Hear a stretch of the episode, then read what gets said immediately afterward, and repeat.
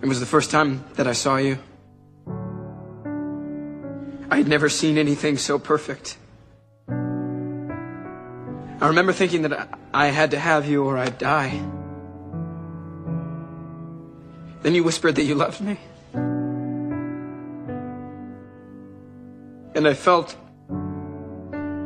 so peaceful.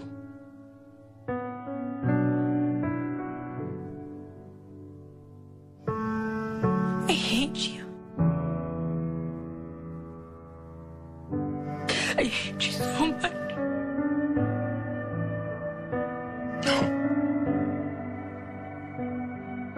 No, you don't. I should. I should hate you.